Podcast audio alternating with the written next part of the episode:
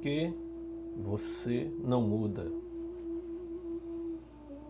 Por Alcibar Paz, para o grupo de mentoria Despertares do WhatsApp.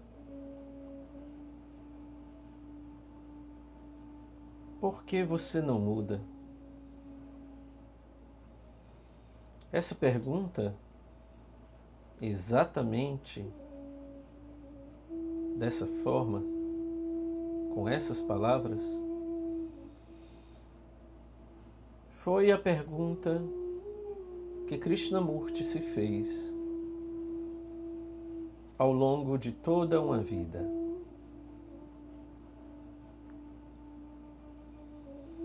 Krishnamurti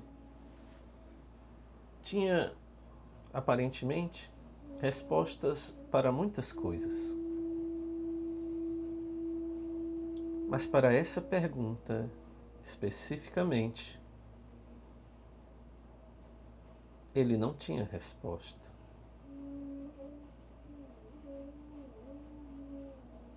Geralmente, quando alguém lhe lançava essa pergunta, ele respondia: É você que tem que respondê-la, não eu.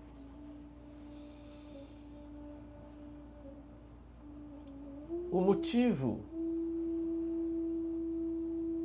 de tão de tanta dificuldade é muito simples.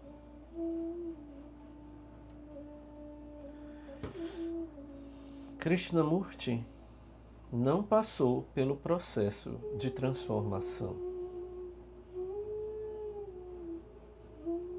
Como alguém que não passou por esse processo de mudança pode entender as causas de alguém não conseguir mudar?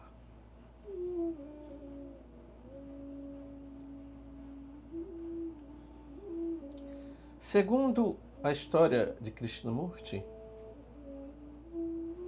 ele nasceu sem o centro egóico. O próprio Krishnamurti afirma que sempre houve um vazio em sua mente. Um vazio interior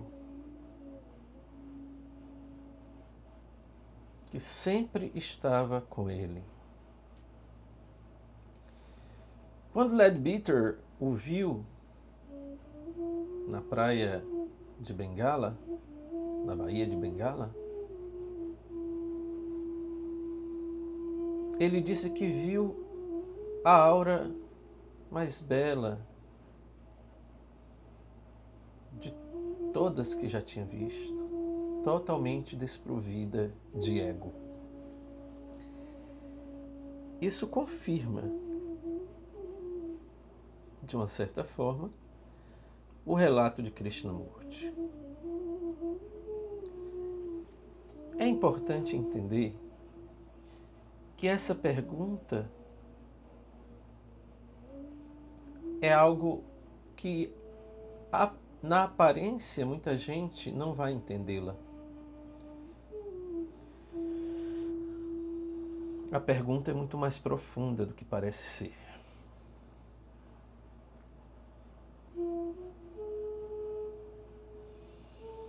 O que Krishnamurti está perguntando não é em relação a uma mudança superficial, não é em relação a mudanças de um comportamento, por exemplo, de alguém que chega atrasado sempre, ou de alguém que bebe, ou alguém acostumado a ser pessimista, com hábitos e pensamentos e sentimentos pessimistas. Não é uma mudança superficial essas mudanças superficiais, Krishnamurti costumava chame, chamar de transformação continuada daquilo que é, ou apenas uma simples modificação superficial, significando que em, profundamente não houve uma mudança verdadeira.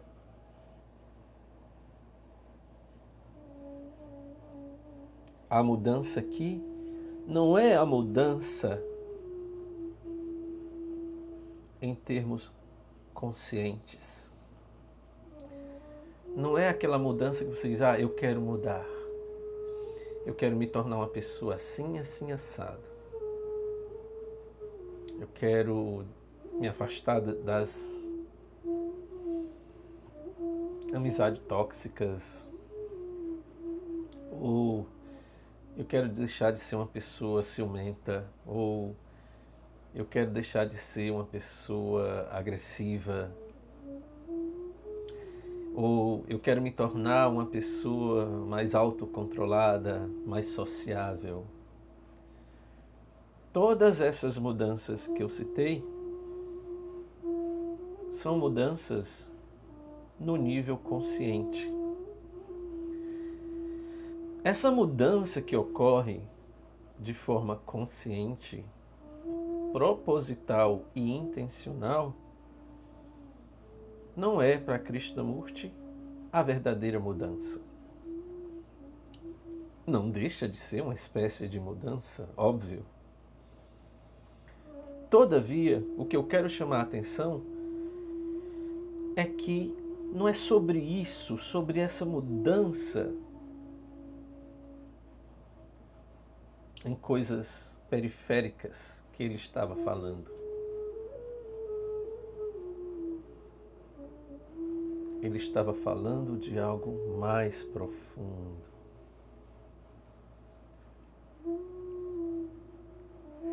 É a mudança do eu em sua estrutura mais profunda,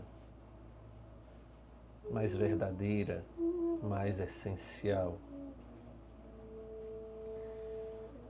Mudanças superficiais ocorrem todo dia. Fazem parte do processo humano de viver, de experimentar, de crescer e amadurecer. mudanças de um comportamento prejudicial para si e para os outros, de uma agressividade, por exemplo, ou de uma falta de gratidão, por exemplo, que a pessoa muda para passar a ser alguém mais grata, por exemplo, são mudanças no nível consciente.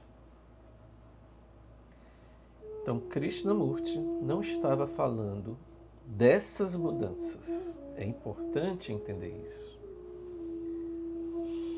Quando as pessoas perguntavam a Krishnamurti, ou quando o próprio Krishnamurti se perguntava, ele estava falando sobre a mudança profunda, aquela que transforma a psique aquela que muda a estrutura do cérebro, das células cerebrais. Não eram essas mudanças, ou deixar de beber, ou deixar de ser irresponsável, ou deixar de ser agressivo. Não são mudanças particulares, fragmentos de mudanças, que são importantes, ninguém está tirando a importância disso. Apenas estou especificando que ele não estava se referindo a este tipo de mudança. Entendido isso, vamos agora para o próximo ponto. Por que a mudança estrutural, profunda, essencial, não acontece? Krishnamurti aponta algumas respostas. Mesmo assim, a meu ver, são possibilidades, são hipóteses que podem, em alguns casos, serem verdadeiras. Para responder essa pergunta, a pessoa tem que entender as dificuldades de quem não consegue mudar ou os obstáculos que impedem uma pessoa de mudar nesse sentido de mudança substancial. Então, pegando o meu próprio exemplo, por que, que eu passei uma vida sem mudar? Tinha poucas mudanças, obviamente. Uma mudançazinha aqui, outra ali, coisa do natural do desenvolvimento humano.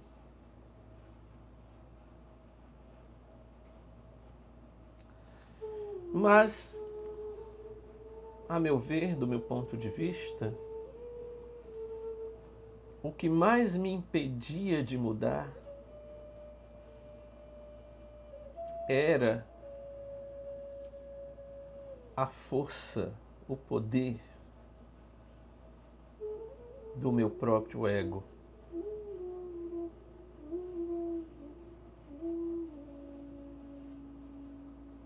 Quanto mais poderoso o ego,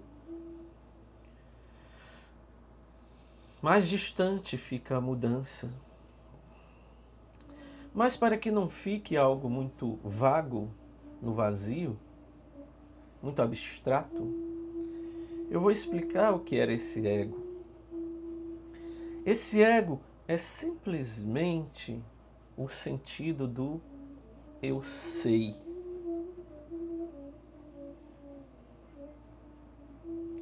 Quanto mais você acha que sabe, Quanto mais você tem esse sentido de eu sei, menos você sabe e mais você se fecha em seus conceitos, em suas crenças, opiniões e experiências. Assim foi ao longo de toda a minha vida.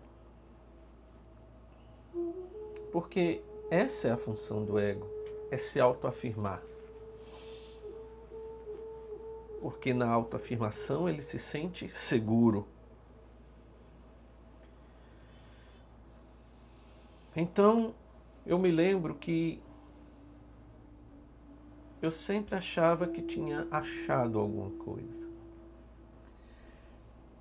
Mas se você tem certeza absoluta de que achou alguma coisa, então você não achou nada. É na ausência do sentido de que você encontrou alguma coisa que alguma coisa realmente foi achada, que é o teu nada, que é a tua insignificância, que é a percepção de que dentro de ti só existe memória, impulsos egóicos, medo, desejo, condicionamentos. É preciso que haja uma limpeza de tudo isso. Então, voltando, eu me lembro que comecei no catolicismo, comecei a estudar o catolicismo, o evangelho, e já achava que tinha encontrado alguma coisa. Depois fui para espiritismo, fui para religiões orientais, Gurdjieff, sempre com aquele sentido de que ah, achei, é isso.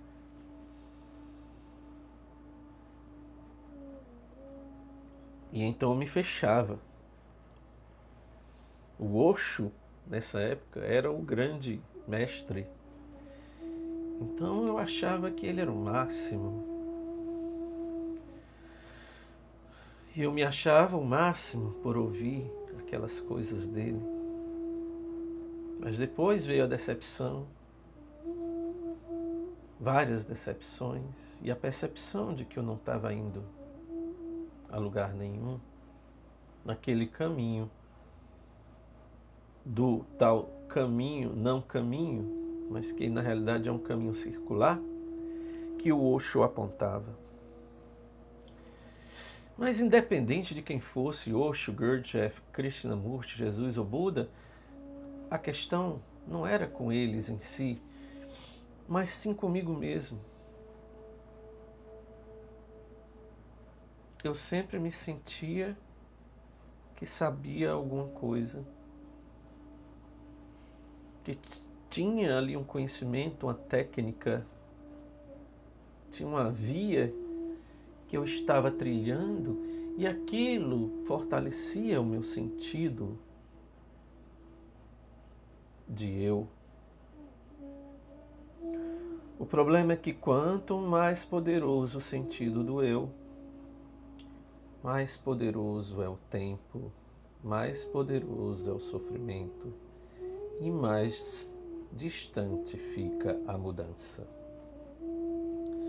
Obviamente que ao longo de todo esse tempo houve sim algumas mudanças, como eu disse, como acontece com todo mundo, mudanças importantes até,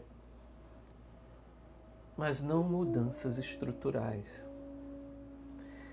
Essa mudança estrutural era o que eu estava buscando e que eu nunca encontrava. não era só uma mudança de comportamento, não era só uma mudança de hábito, não era só um pequeno retoque na minha personalidade que eu queria. Eu queria encontrar aquilo. Aquilo que os grandes mestres sempre falaram, que Krishnamurti falou, que Buda falou, que Jesus falou, que Ramana falou aquela mudança que realmente causa a transformação do teu ser, da tua consciência, de forma que você torna-se completamente algo diferente. Que não tem nada a ver com aquilo, com o passado. Em suma, em outras palavras, o que todo mundo quer é a libertação do sofrimento, o encontro com a paz, o encontro com a luz.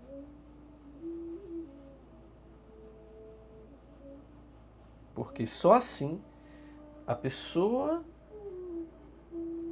liberta-se da sua dor interna o que vale viver assim? Vale, de uma certa forma, você pode mudar algumas coisas. Mas se você não muda o teu sofrimento interior, a tua própria forma de ver, de pensar, de perceber, de interagir com o mundo, com as coisas em geral, com as pessoas, com as ideias, com o universo, com as crenças, consigo mesmo, se você não muda essa forma, então vai ter sempre algo ali incompleto, algo vazio, vai ter ali sempre uma sede. E é essa sede profunda, subjacente, que vai e volta, é dessa sede que a pessoa precisa se libertar. Esse é o tal do vir a ser.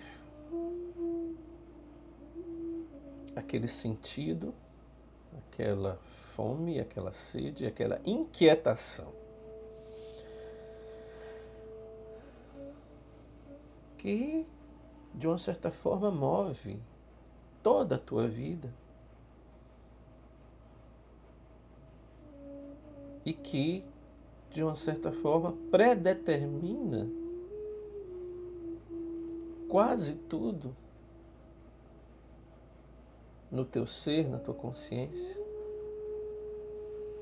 Ela é a raiz de uma série de problemas. A raiz está nessa sede. E a mudança é mudança no sentido de se libertar dessa sede, dessa ansiedade.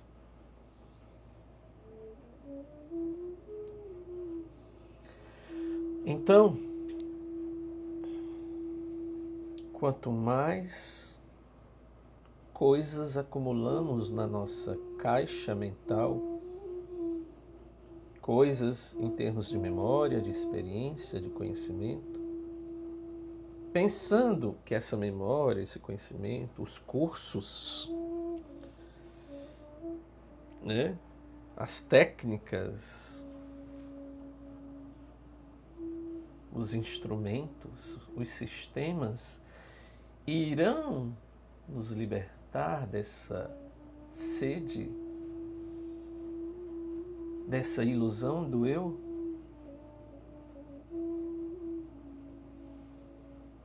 Quanto mais acreditamos nisso,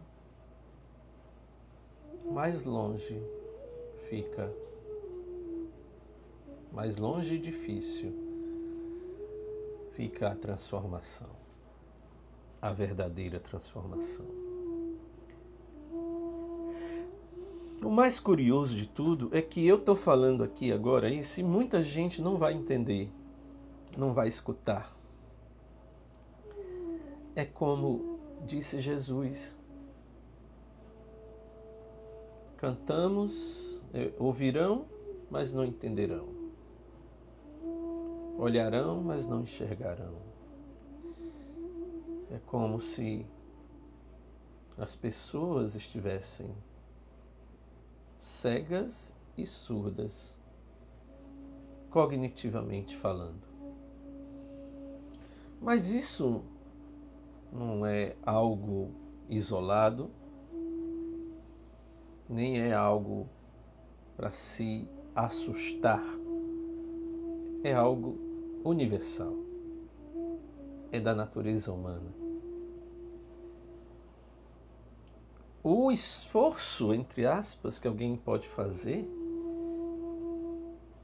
e que se fizesse seria muito mais proveitoso do que ficar praticando um monte de coisa ou buscando conhecimentos, enchendo a mente de conhecimentos. Se toda essa energia fosse empregada no sentido de eu vou ouvir, eu vou procurar entender o que essa pessoa está falando, sobre o que, que ela está falando. Mas isso não deve ser feito só uma vez. A pessoa não, não deveria descansar enquanto não entendesse isso. Isso que eu digo, esse processo que dificulta a mudança. O mais curioso de tudo é que quando você compreende que é você mesmo que está impedindo a tua mudança, com o teu sentido de saber, com o, sentido, o teu sentido de ser o conhecedor, de ser o, o cara, o inteligente, o sábio, quando você percebe que é isso mesmo que está te impedindo de avançar, em direção a uma mutação real, quando você percebe isso, essa própria percepção já faz parte da mudança. O próprio insight que te faz compreender isso que eu estou dizendo já faz parte da mudança é o começo da mudança. Eu levei uma média de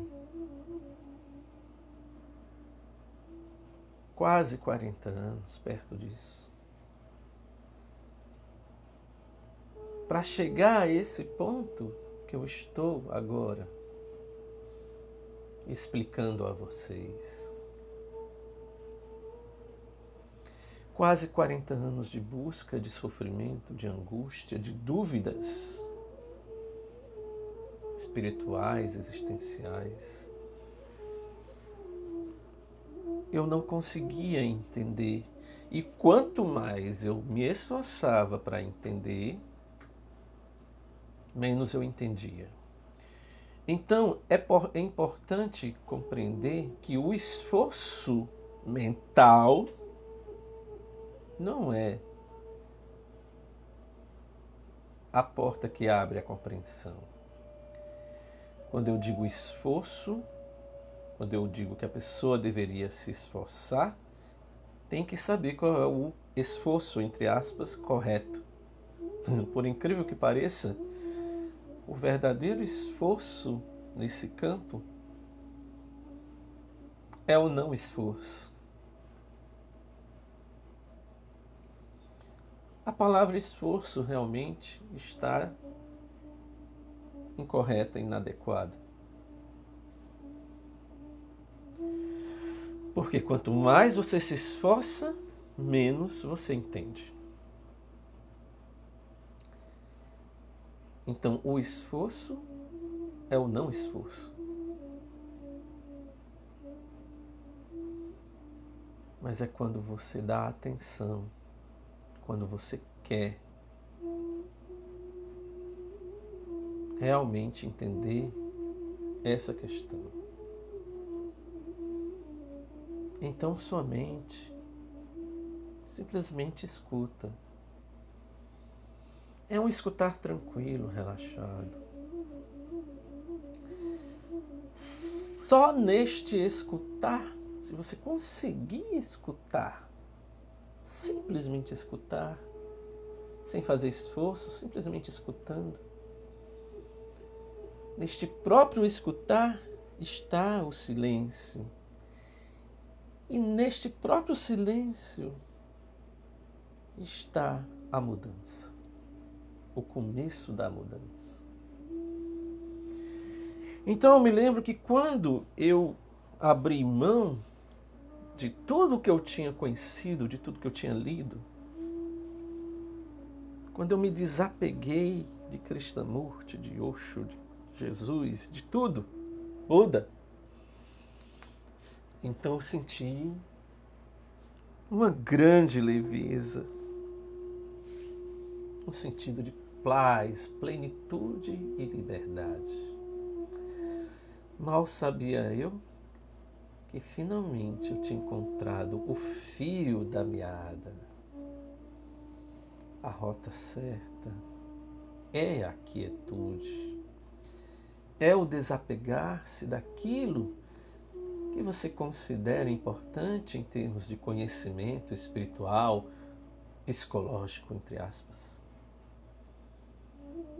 É o estar sempre abrindo mão de si mesmo, do passado, do conhecimento acumulado e das experiências. Porque o eu toma forma, se alimenta das experiências. Ele se fortalece das experiências. Eu experimentei, eu vivi, eu sei que isso é verdadeiro. Não, você não sabe nada. Enquanto você mesmo não compreender isso, você não abre as portas da mudança. Porque o sentido de saber alguma coisa é uma das muralhas do ego.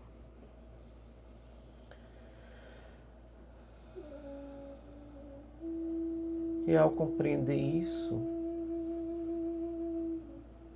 ao jogar fora tudo aquilo que a mente, que o eu se identifica para se fortalecer, todo o teu orgulho pelo aquilo que tu acha que sabe. E quando finalmente você se vê sem nada nas mãos nem na mente, então sem perceber. Você mergulha na quietude. Sem perceber, você está lá. Sem perceber, você continua a sua vida fazendo suas coisas. Nem percebe a tua paz. Nem percebe aquele silêncio. Porque você não está mais preocupado com isso, porque quem se preocupa com isso é o eu, é o ego. Ele se preocupa porque ele quer segurança. Ele quer ter certeza.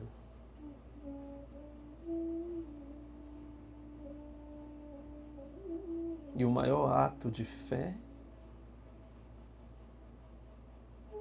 é dar boas-vindas a essa incerteza. É ficar despreocupado em relação a si mesmo, ao seu avanço espiritual, à sua iluminação, ao seu despertar. Tudo isso são ações centradas no eu. Então, ao perceber isso, o próprio eu perde as forças, enfraquece. E ele já não estará mais ali em forma de eu sei, em forma de eu quero, em forma de eu busco, em forma de eu encontrei. No fundo, não existe ninguém para encontrar nada existe algo que a mente às vezes percebe como silêncio, como barulho, como nada. Existe algo que não pode ser descrito, é só isso. Então, depois dessa compreensão, você não estará mais ali vigiando, fiscalizando. Cadê a minha iluminação que não acontece?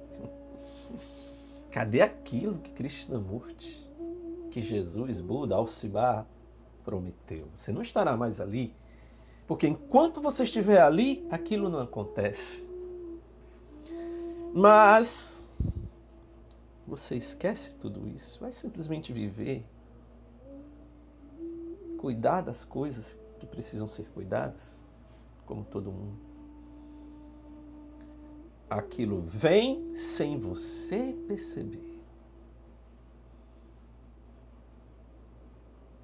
Aquilo vem quando você não estiver olhando. Vem sem ser chamado. Vem durante a noite. Na escuridão da inconsciência do eu. E de repente, algo acontece. Mas nem na hora em que acontece, nem sempre você percebe a exata hora. De repente está ali e você mal olha, mal fala, você fica quieto porque se você for se intrometer, se você for querer agarrar aquilo, se você for querer usar aquilo como forma de autopreenchimento para satisfazer a tua sede por prazer e conforto e segurança, aquilo some. Você simplesmente fica quieto, silêncio, nem mesmo olha e deixa aquilo agir. Quanto mais quieto e ausente de si mesmo, em termos de ação direta, de atuação você estiver, maior será a ação, a manifestação, a intensidade daquilo. Então você deixa aquilo agir. Você sente que pode ir apenas até um ponto muito limitado, mas tem uma, um limite, tem uma linha que você não pode passar. E só depois que passa aquilo, só depois que termina a manifestação, a presença daquela força atemporal, depois que diminui aquela intensidade,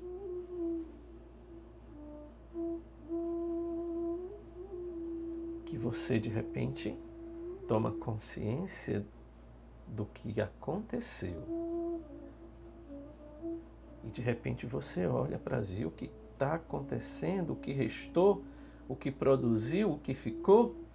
É como se acordasse de um sonho. E você olha e se sente limpo, se sente leve. Olha e não vê mais a si mesmo como antes. Não, se, não existe mais a angústia, a ansiedade, a inquietação. Existe uma energia, um algo que não pode mais ser acessado como antes através do ego. Então o ego passa a se restringir às questões de sobrevivência do corpo, conforto do corpo. Questões práticas importantes. Mas ele não se intromete mais onde não é chamado. Se tem coisas práticas, ele resolve e resolve da melhor maneira possível, porque agora o ego tem paz. O ego sabe os seus limites. O ego sabe até onde pode ir, onde pode atuar e o que fazer. Ele não vai mais tentar alcançar o inalcançável, porque ele sabe que isso é impossível. E que quanto mais ele tentar, pior vai ficar. Aí sim, depois que passa essa força, essa presença, essa luz, essa energia, que você olha, aí sim, algo mudou completamente a tua consciência. E você sabe porque você não é doido. Você está em plena consciência das tuas faculdades mentais. Você não se reconhece mais quando você se lembra de quem você era do passado.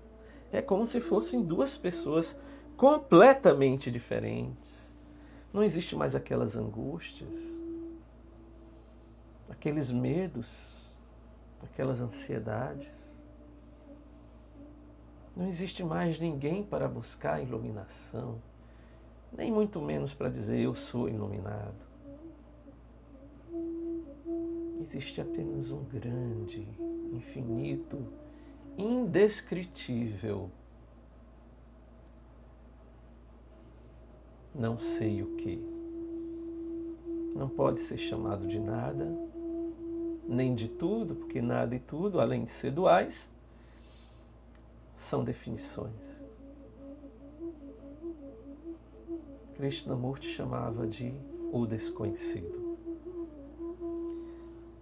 Vazio não é uma boa palavra para isso, porque nem sempre é vazio. às vezes é vazio, às vezes não é.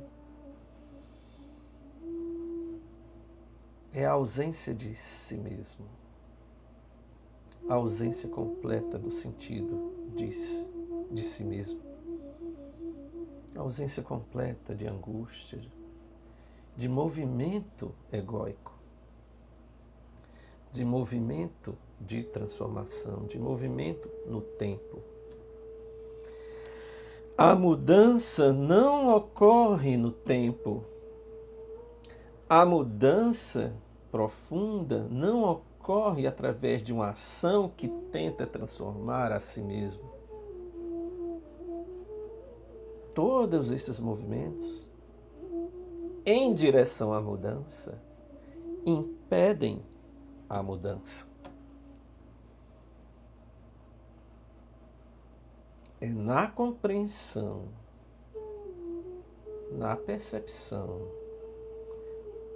desse dessas razões, desses motivos, desse mecanismo que impede a verdadeira mudança, que a verdadeira mudança acontece. Isso não é algo para você aceitar. Isso é algo para você perceber. Eu apenas estou apontando, nada mais do que isso. Perceba que o movimento em direção à mudança impede a própria mudança. Que é quando se compreende, não é quando se aceita, é quando se compreende e se vê isso como uma realidade. Só então começa um processo real de mudança. Porque o eu é exatamente esse movimento que está sempre tentando mudar a si mesmo e a tudo esse é o eu. E enquanto eu estiver tentando mudar a si mesmo e a tudo que percebe, esse eu não morre, não cessa. Ele se fortalece nesse movimento. Esse movimento que procura transformar a si mesmo é o próprio movimento do eu do qual você quer se libertar.